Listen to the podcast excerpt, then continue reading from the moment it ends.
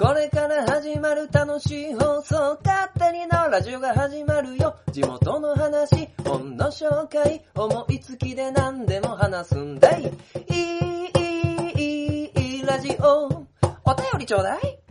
いい、いい、いい、ラジオ。スタート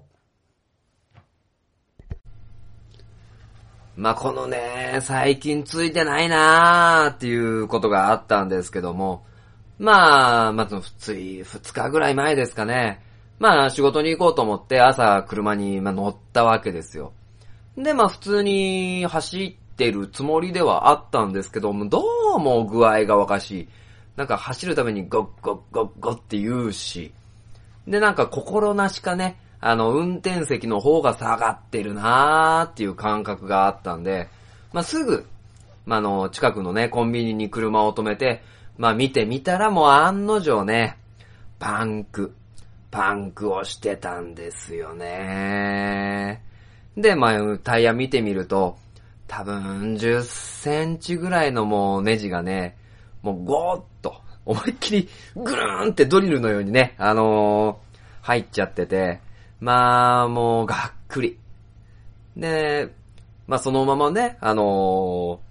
いても結果何も進まないので、もう仕方ないんで、あのー、スペアタイヤを、あの、車から取り出して、で、なんとかね、えー、あった工具でスペアタイヤに履き替えたんですけども、まあ、ああいう時ってね、どうしたらいいんですかね。まあ朝チェックしたところでね、まああのその日のことには影響してくるんで、まあなんとかね、その対処法っていうのを、まあ見つけなきゃっていうのと、まあ朝ね、えー、ちゃんとメンテナンスというか、あの、周りを見てからね、出発しなきゃなーなんて、まあ思ったりしたんですけど、まあそれか、前回ね、平張り行った話したんで、まあ違反した罰が当たったのかなーなんて思っております。まあ案の定ね、えー、会社も遅刻してしまいまして、ね、えー、がっくりの一日の始まりでした。勝手になラジオ第87回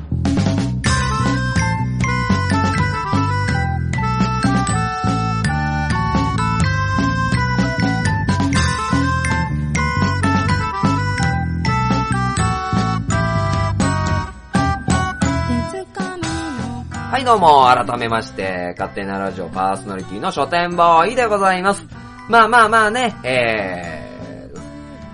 ー、ね、えー、ついてないことっていうのはまあしょうがないんで、まあただね、あのー、それで人に迷惑っていうのをかけてはいけないんで、まあタイヤが外れたりしたらダメなんでね、まあしっかりね、日々の車のメンテナンスをしなきゃなーなんて思っているんですけども、まあ、もうそれでも、どうしようもなくなった場合、っていうのはね、まあ、やっぱり、公共交通機関、まあ、電車っていうのを、まあ、使わなきゃなと思ってるんですけども、で、今回のテーマを考えてて、パンクした、うん、電車使わなきゃ、駅。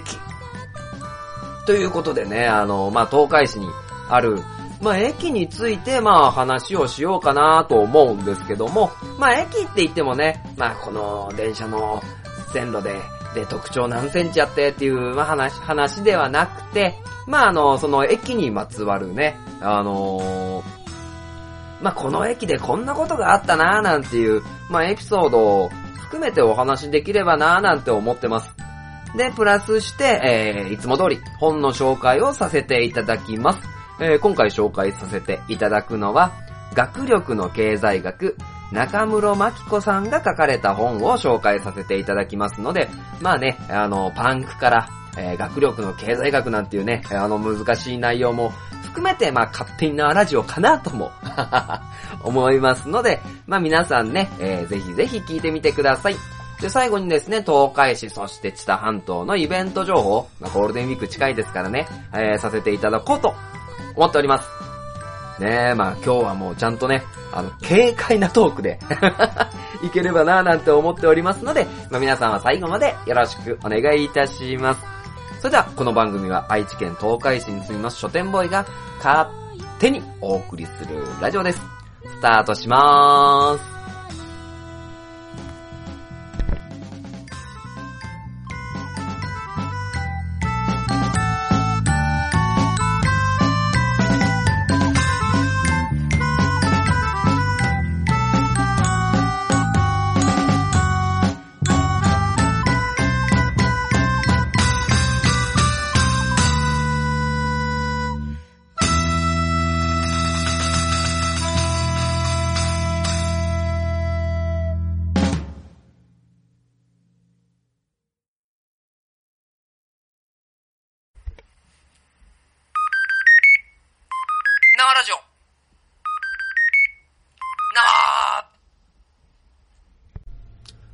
い、では勝手に縄ラジオ前半のスタートでございます。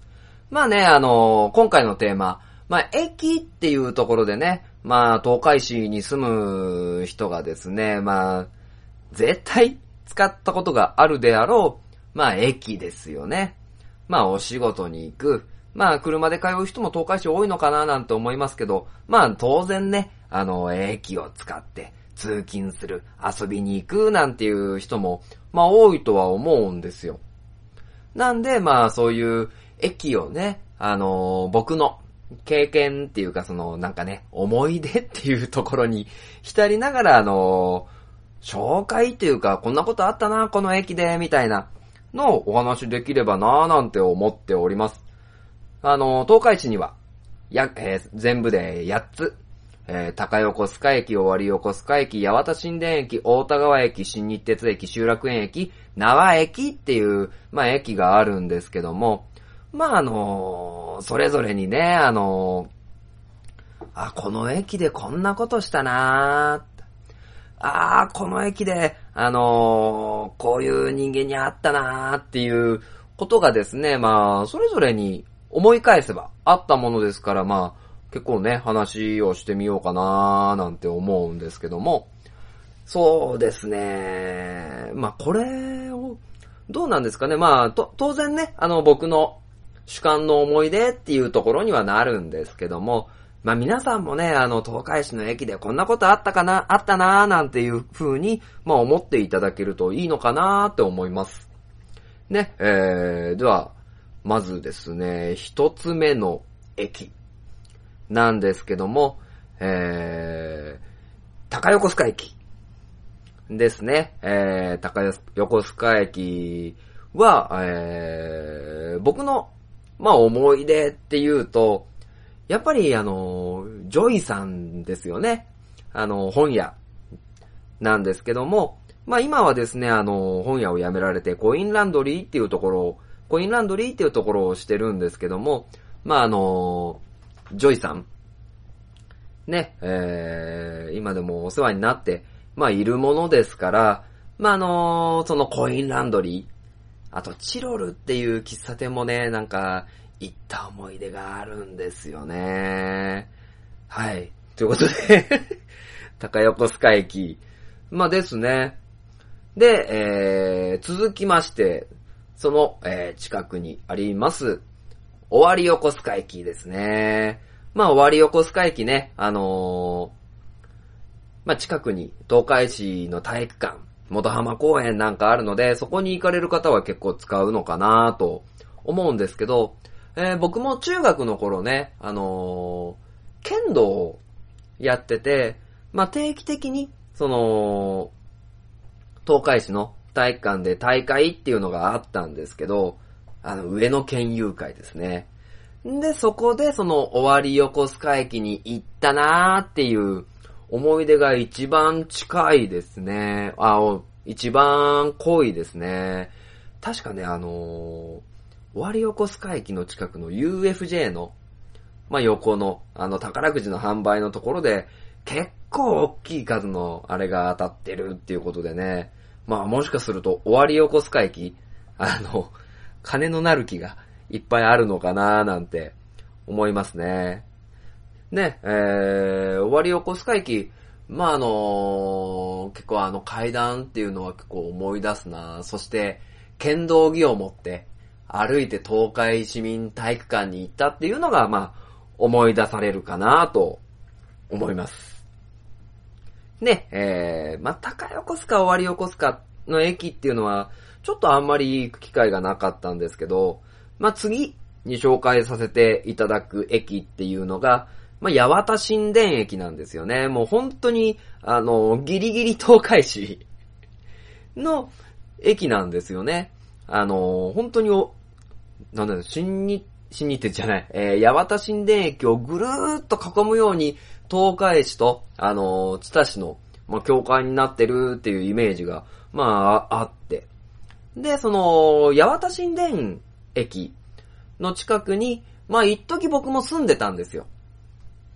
うん、あのー、笹ごと屋なおっていう、ね、まあ今もやってるお店なんですけど、そこの2階に、まあ住まわしてもらってて、で、あのーよく、まあ今の奥さんと、えー、デートをする、待ち合わせするっていうところで、まあ奥さんがね、あのー自分の住んでるところから八幡神殿駅まで、まあよく来てくれたっていう思い出がありますね。まあ一回、あのーまあ結婚間際ですかね。結婚間際の時に、あのーまあ前日、まあ喧嘩をしたんですよ。まあお互いマリッジブルーがあって、で、えー、もうそんなんだったら、まあ、やめよっか、みたいな。もう式場も取ってあるんで、無理だったんですけど、っていう、まあ話をしてしまったんですけど、まあね、あの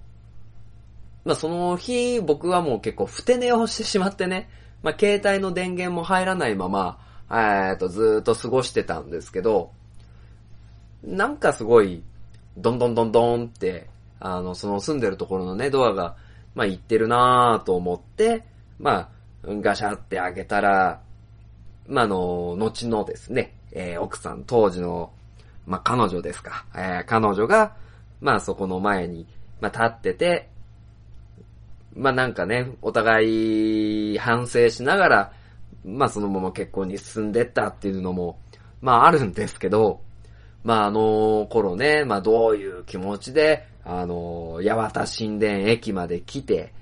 で、どういう気持ちで八幡神殿駅からうちまで、えっ、と、僕の住んでるところまで歩いてきたのかなと思うと、まあ、結構今でも、まあ、胸熱というか、あなんかキューンとなるなっていう、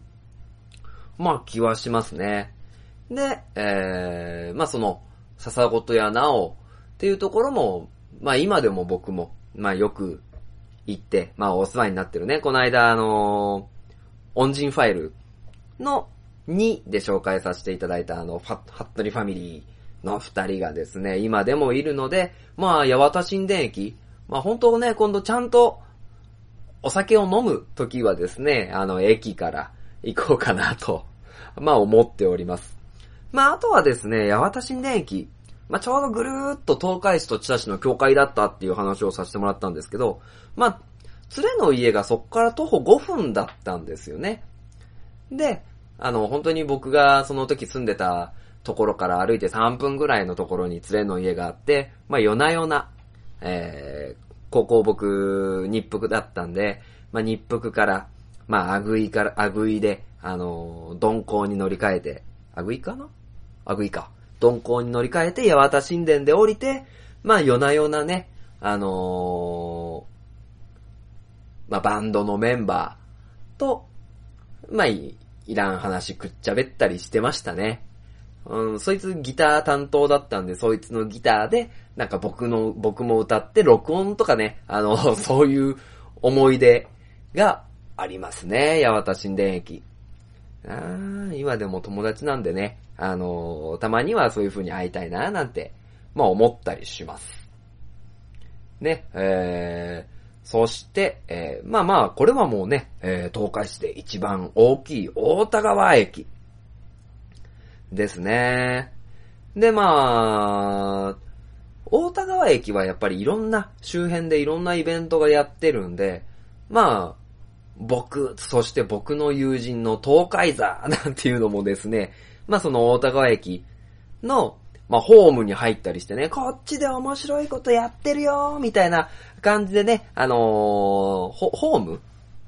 入り口か入り口で誘ったりしてますけど、まああの、やっぱり、もうだいぶね、あの、大田川の駅、周辺も、なんていうんですか、開発されて、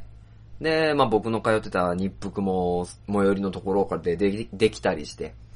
でね、多分ね、もう昔の姿っていうのが結構思い浮かばないんですけど、まあ食べ物屋さんも増えてね。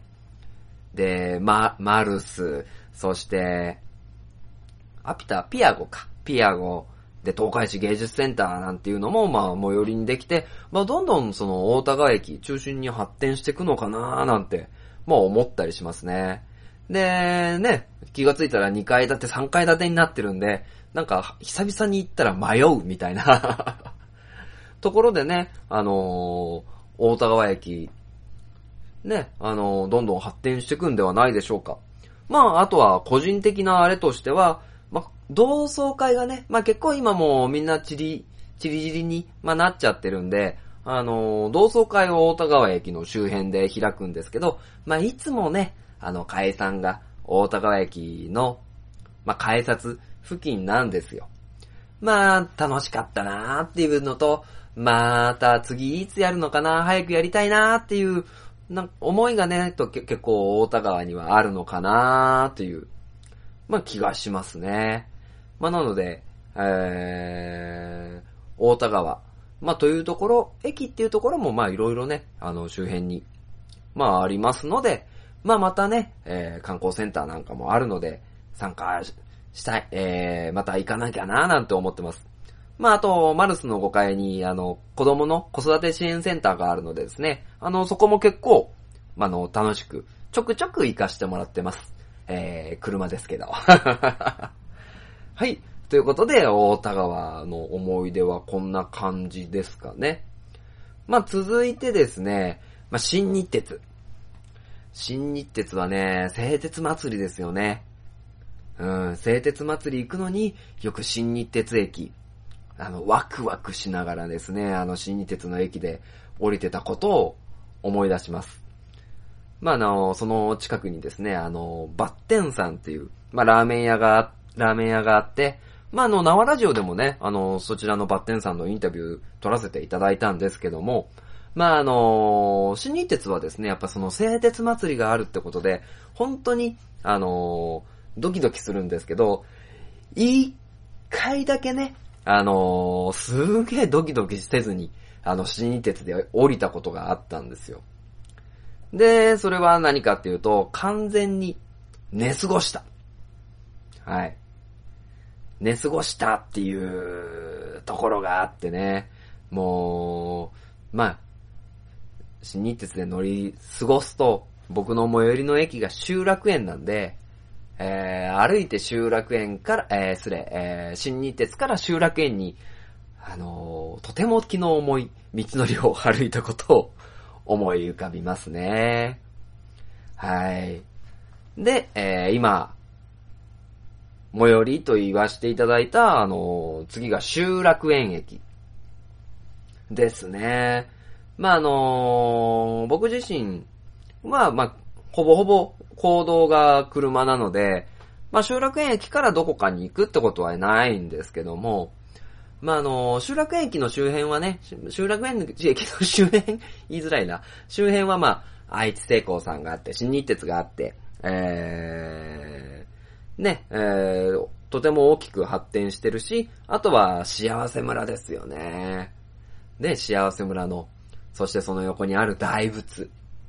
昔、スギちゃんが、あの、全力坂つって走ってたかな？というところでね、まあ、あの、集落園で、まあ、降りると、まあ、いろんな、あの、遊べるもの、まあ、あの、幸せ村の中にですね、あの、ジムがあったりとかもするんで、まあ、結構ね、あの、降りて、えー、仕事、工業、工業団地っていうのか、工業団地。えー、工場が多いのかなっていう印象かもしれませんが、まあ、集落園駅の周辺は、まあいろいろあるので、皆皆さん降りていただきたいなと、まあ思うんですけども、まああのさっきね、えー、八幡神殿で、まあ話した、まあ奥さんと、ね、も、えー当時、当時の奥さんって言ったらおかしいな。えー、元か、元彼女もおかしいな。えー、後の奥さんとなる人と、まあ、そういう風に泣いて喧嘩して、で、まあ最近でもね、ちょっとよく喧嘩するんですけど、まああの、まあ、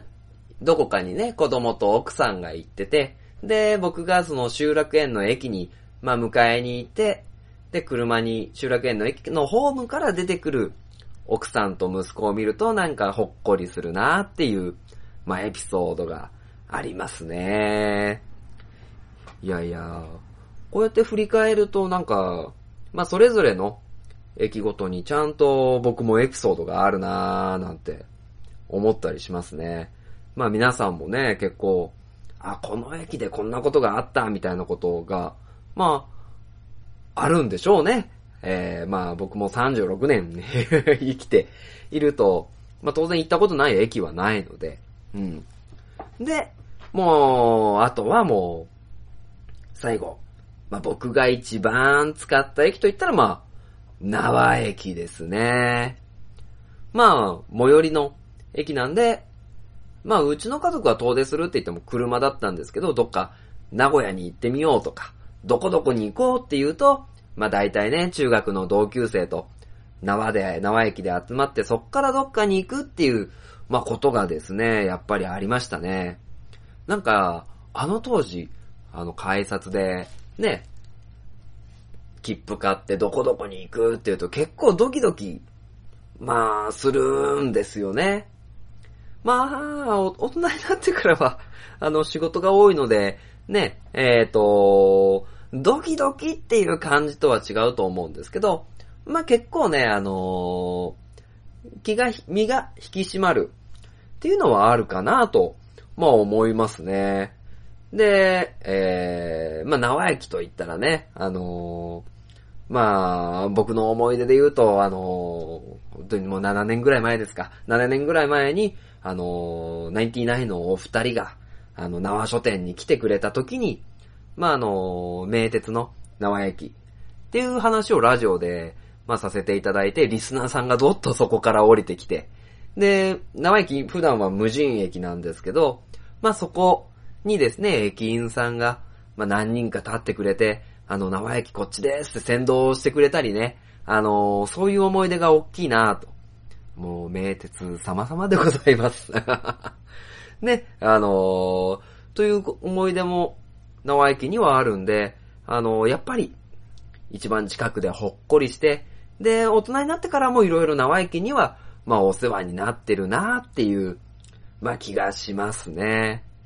あのー僕があの、初めてね、あのー付き合った彼女とデートっていうのもだ結構ね、縄駅で待ち合わせてっていうことが、あの、多かったかなと思うんですけど、もう縄駅の、もうほんと近くでね、えー、まあその、クレッシェンドっていうところで、まあまあ告白的なことがあったんですけども、まああのーそこでね、まあここの番組でも話してますけども、まあ、初めてのチューをしたっていうのも、縄駅かなと。これね、さっきの集落園の奥さんのと子供のエピソード、ちょっと台無しにしてない？大丈夫？大丈夫ですかね？ということでね、あの、まあ、高横須賀から、えー、違う、えー、八幡神殿から、まあ、縄駅まで、まあ、ばーっと、ね、ざっとね、振り返ってみたんですけど、本当にいろんなことが、まあ、生きてきてあったなーっていうことですよね。で、えっ、と、皆さんもおそらくね、あの、それぞれ、あ、近所じゃん、この何々駅で待ち合わせしようよ、みたいな、ね、えー、ことが、まあ、あったのかなと、まあ、思うので、まあ、今回ね、駅っていうのを、まあ、取り上げさせていただいて、今後も、まあ、いっぱいね、あの、駅での思い出を作っていけたらなと、まあ、思いますね。なので、まあ、東海市に住む、まあ、人がですね、まあ、縄駅じゃない、えー、駅から、まあ、未来まで、あの、どんどん進むようにね、えー、駅をいっぱい使ってほしいな、なんと、なんて、思ったりします。ね、よろしくお願いします、名鉄さんっていう。ということでね、えー、まあ前半は、あの、東海市の駅で、僕に起こったエピソードっていうのをお話しさせていただきました。ね、あの、どんどん駅使ってください。ということで、CM。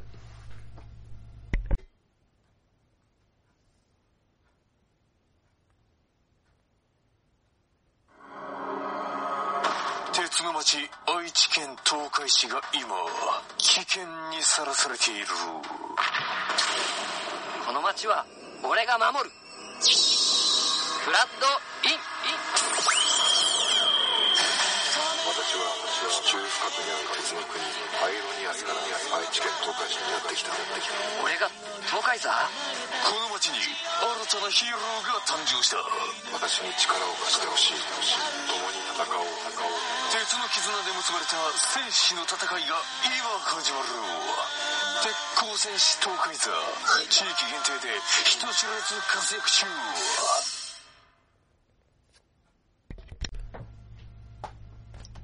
書店ボーイの花本が上手になりたいのコーナー。はい、ということでね、まあ、あの駅についてお話しさせていただいたんですけども、最後の、まあ、縄駅でね、まあ、あのガタンゴトーンっていう、ね、音を聞きながら、そういえば、ね、あのブチュッと したのかななんて思ってはいるんですけども、まあ、なのでね、まあ、まあ、いつもはね、あの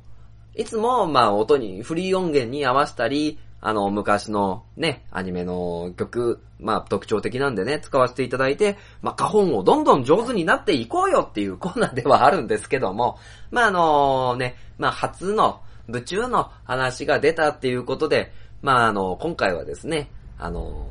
初めての中。これ口に出すと恥ずかしいね。を、まあ、花本で叩けたらなと思いますので、えー、行ってみましょうか。書店ボーイの花本が上手になりたいのコーナー。では、スタート。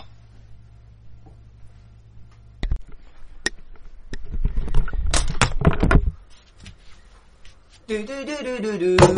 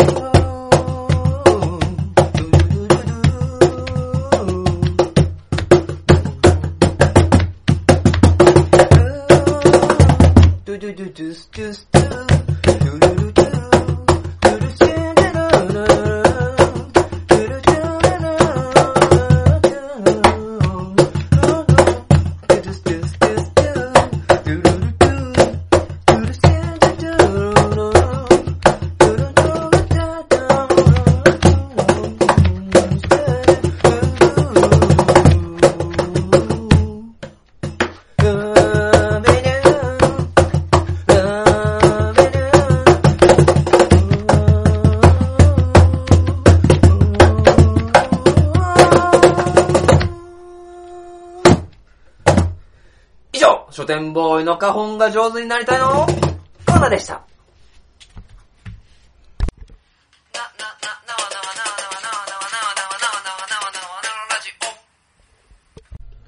はい、えー、では後半ですが、えー、一冊本を、えー、紹介させていただこうと思っております。えー、今回紹介させていただく本は、学力の経済学、中室真紀子さんという方が書かれた本でございます。まあ、この中室真紀子さんですね、1998年に慶応義塾大学を卒業して、アメリカニューニューヨーク市のコロンビア大学で博士号を取得し、えー日日銀や世界銀行での実務経験を経て2013年から慶応義塾大学の総合政策学部、えー准教授に就任して、えーと、今に至るという、まあ、ところでね、まあ、あのーまあ、超エリートって言ったらダメなんですけど、まあ、それほどね、あの、経済というところに、まあ、注力して、えー行われてきた方が書かれた、えー学力の経済学という本です。まあ、帯にもですね、えーまあ、ゲームは子供に悪影響。ご褒美はいつ投資すべき、教育にはにはいつ投資すべき。ご褒美で釣るのっていけない。えー思い込みで語られてきた教育が、科学的根拠、エビデンスが決着をつけるという、まあ、ところでね、あのーまあ、いろいろとですね、あの、巷にですね、まあ、子供は褒めて育てろ、とか、こういう教育がいい。で、えー、やっぱり、あのー頭のいい学校に入れなきゃ。っていうですね、あのー話、子供の教育に関する話が、えーあるんですけども、まあ、それって本当に科学的根拠ってあるのっていう、まあ、ところを書かれた本でございます。まあ、なのでですね、あの今、日本では、あの本当に、あの、教育に科学的な根拠をっていうところの観点を持って、あのまあ、国策だったりとか学校の政策だったりとか、そういうところって動いてるのっていうのを、えー解かれた本でございます。で、この方ですね、あの、まあ、アメリカで、あの、いろいろと経済学、教育学っていうのを、まあ、学んでらっしゃるので、アメリカでは、もっとその、エビデンス、科学的根拠を教育に、まあ、活かして、えー進んでいるという、まあ、話が多いですので、まあ、その、まあ、経験を活かされて、えーまあ、あの、巷にですね、えーまあ、はびこってるっていうと、言い方が悪いんですけども、まあ、巷で説かれている教育論は、本当に正しいのか、どうか、という書かれた、っていうところをですね、あの、まあ、ちゃんと暴く本となっております。でね、僕もあの3歳の、まあ、息子がいるので、まあ、どんな、あの感じの本なんだろうなと思って、まあ、手に取ってみたんですけど、まあまあ、まあまあの、ボリュームというか、あの内容ですよね。あの、なかなかその、一つの事柄に関する、まあ、細かい研究の積み重ねが一個一個、あの、エビデンス、確証をしているっていう、まあ、本なので、結構まあ難しいなぁと、まあ思いながら読みました。ね、えー、まああのなんて言うんですかね、あの、この、まあ本の初めに、まあある、まあ例っていうのが、まあ書かれてるんですけど、まあこの方、慶応義塾大学で、あのまあ教師を行っているときに、まあ試験があると。で、えー、まあ期日はいついつまでですので、その、まあ間に課題を完成させて試験を受けてくださいねっていう、まあことを言っているそうなんですけども、まあ毎年、まあ必ず、あのーその試験の当日、もしくは近い日になって、あの祖母、まあ、近親、近親者が、あの亡くなっちゃったんで、ちょっと今日受けれないんで、えー、テスト延長してもらえませんか？っていうね、あのことを言ってくる生徒が、えー、必ず毎年何人かいたそうです。で、えー、その、まあちょっと祖母を、これはおかしいんじゃないか、嘘ついてるんじゃないかっていう、まあね、あの確証を得るために、まあよくよく、よくよく、まあ次のですね、あのテストの時にアンケートを忍ばせたらしいんですね。で、そのアンケートの中の設問の中に、まああの、あなたはこの課題に対して、あの、精力的に、あの、取り組みましたかっていう質問を、まあ入れたみたいなんですよ。で、あの、まあ、祖母のか、祖母、えーおばあさんが亡くなったっていう、まあ人に、まあちゃんとね、あの、証拠と、証拠として、えーまあ例えば死亡診断書だったりとか、そういう住民票だったりっていうのを出してくださいって、まあ言ったところ、まああの、何年か前、数年前の、あの、亡くなったおばあさんの死亡診断書を持ってきたりっていう学生が、まあ多かったようなんですよ。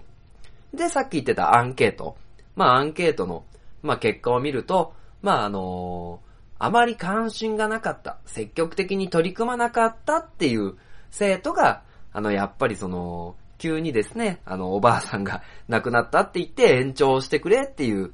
まあところ、話をしてきたらしく、まあやっぱりその、まあ関心がなく積極的に取り組まなかった、イコール、あの、その時に受けれないので、期間を延長してほしいっていう、あの、そういう言ってくるっていうことの根拠ですよね。その関心がなかったっていう、まあ割合。えー関心がなかったって言ってる生徒が、えーおばあさんが亡くなってテストを受けれませんっていう延長、延長を求めてきたっていうのが、えー根拠で示されてる。えー、ことですね。まあなんか結構ね、あの、難しくて僕も、あの、ちゃんと伝わってるのかなっていうのは、えー、ないんですけども、じゃあその、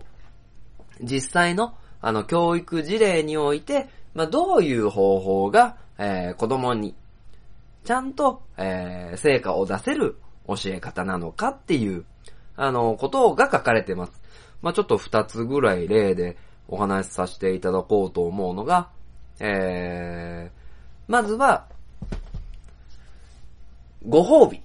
ご褒美っていうところなんですけど、まあ、ある、まあ何名か数名かに緊急対象がいて、まあ、片方の生徒には、えー、テストでいい点を取ったらご褒美をあげるよ。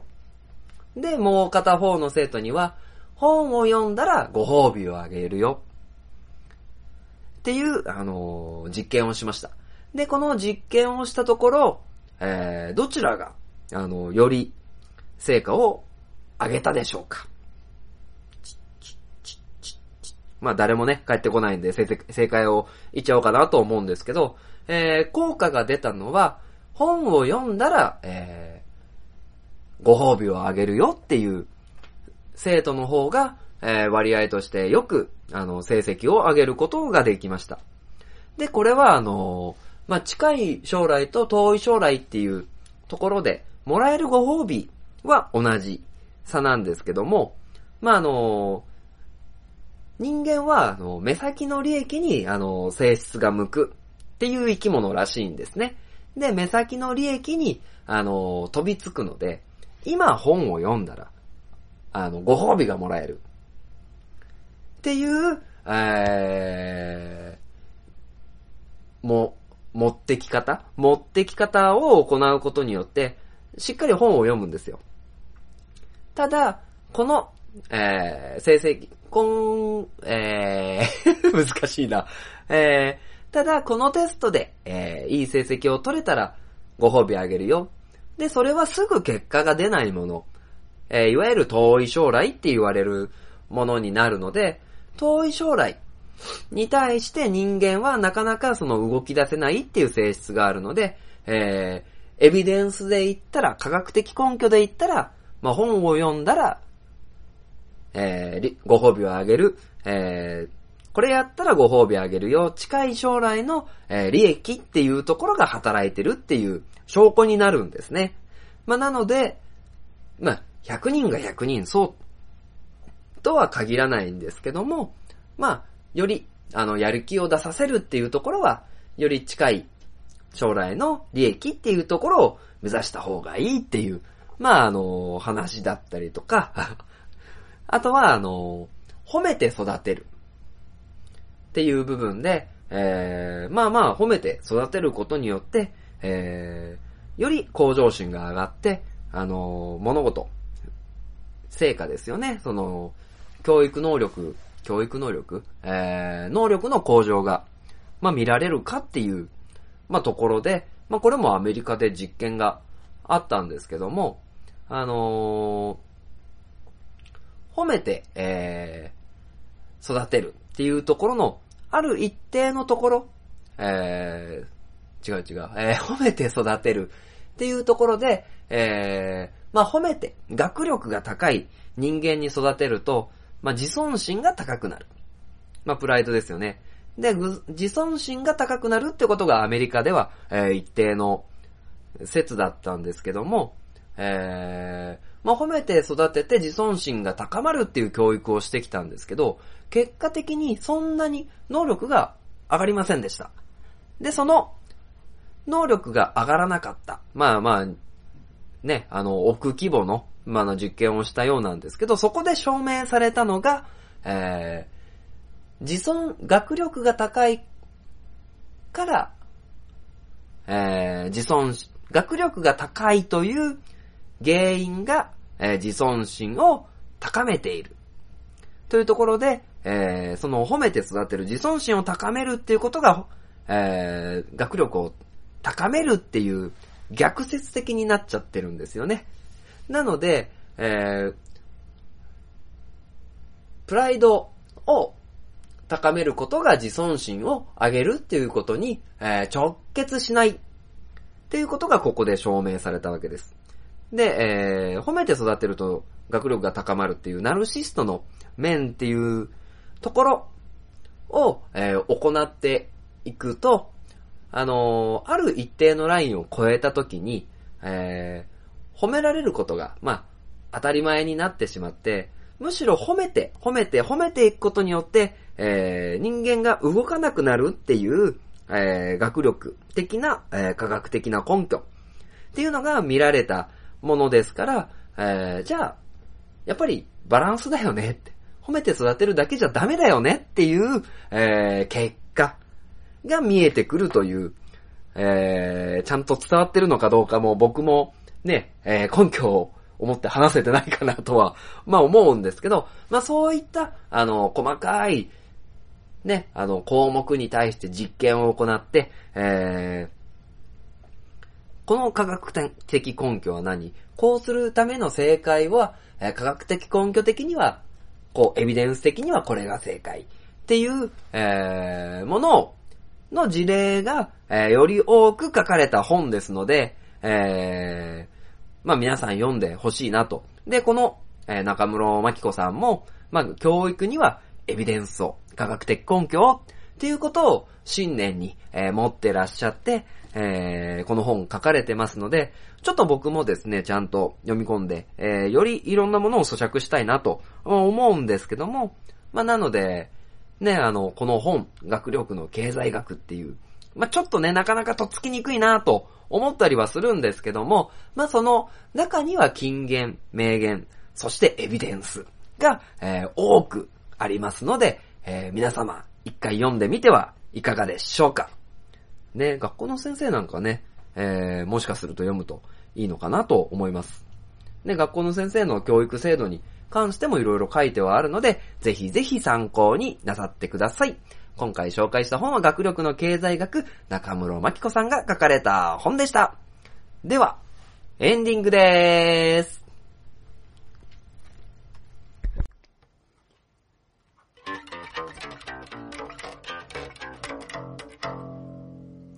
勝手なラジオ。はい、勝手なラジオ、そろそろエンディングのお時間でございます。えー、皆様、いかがだったでしょうか？まあまあですね、えー、駅を楽しんでいただけたらなと。ね、まああのまあ僕個人だけでもまああのね、東海市の駅に関するまあ結構エピソードもまああったわけですし、あのーやっぱりね、あの東海市13万人だったかな ?10 万人以上、まあ住んでる町 ?13 万人？ちょっと心配になってきた。うん。いっぱい住んで、人が住んでる、ね、町だっていうことで、まあそれぞれそれぞれの、まあ方のですね、思い出があるんじゃないかなと、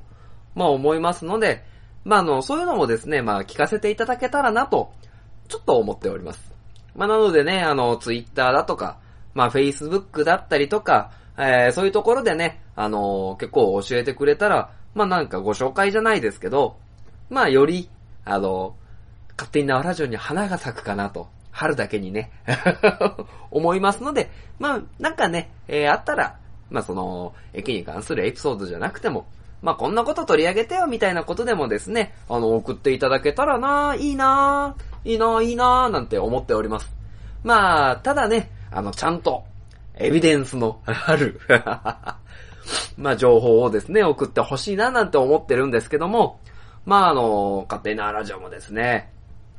まあいろいろと、まああの、ちゃんとした情報をお届けしなきゃいけないななんて思ってるんですけども、まあ今からですね、まあ知多半島、そして、えー、東海市のイベント情報を、ちゃんとエビデンスのあるところから、エビデンス使いすぎだね。エビデンスって使いたいだけですね。まあ、なので、え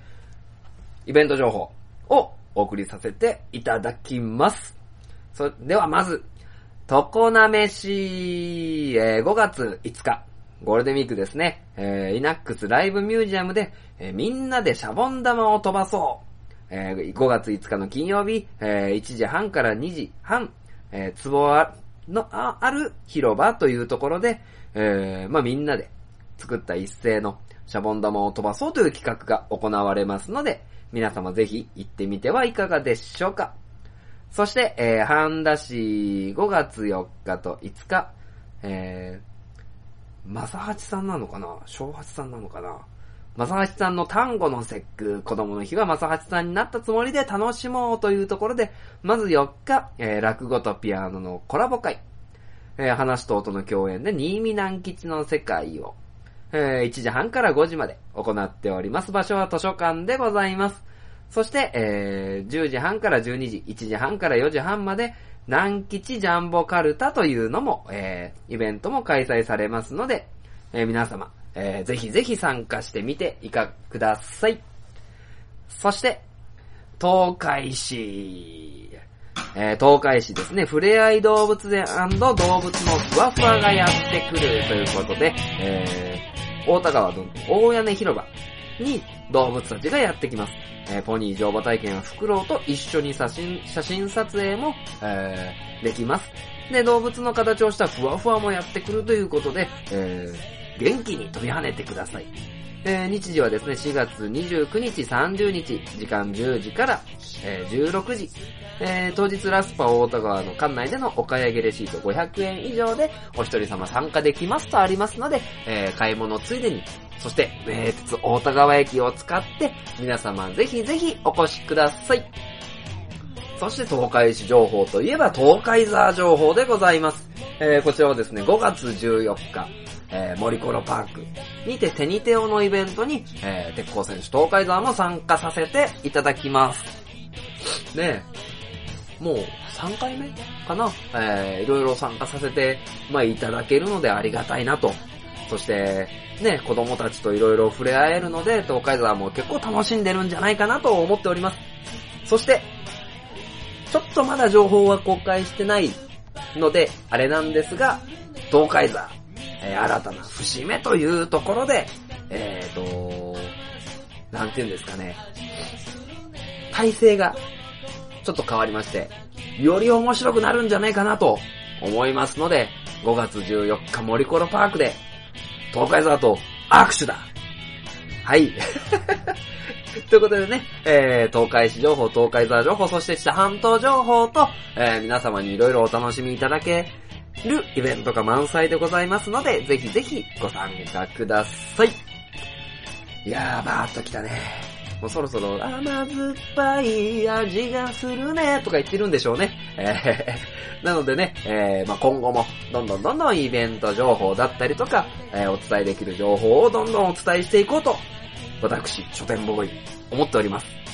では、締めさせていただきましょう。この番組は愛知県東海市に住みます書店ボーイが勝手にお送りしたラジオでした。情報にエビデンスを